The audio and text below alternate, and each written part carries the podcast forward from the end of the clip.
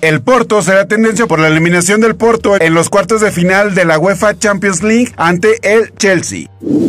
Kerry Perry será tendencia por la colaboración que va a hacer con Pokémon por su 25 aniversario de dicha saga. Johnson Johnson será tendencia porque informan que suspendió el uso de su vacuna en Estados Unidos porque se investiga un extraño desorden causado por la misma a un grupo mínimo de personas. Zack Snyder será tendencia por el lanzamiento del tráiler de Army of the Dead.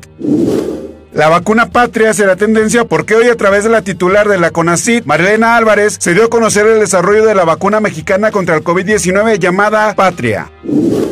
El Día del Beso será tendencia porque se conmemora el Día Internacional del Beso. Todo esto es lo que será tendencia el día de mañana.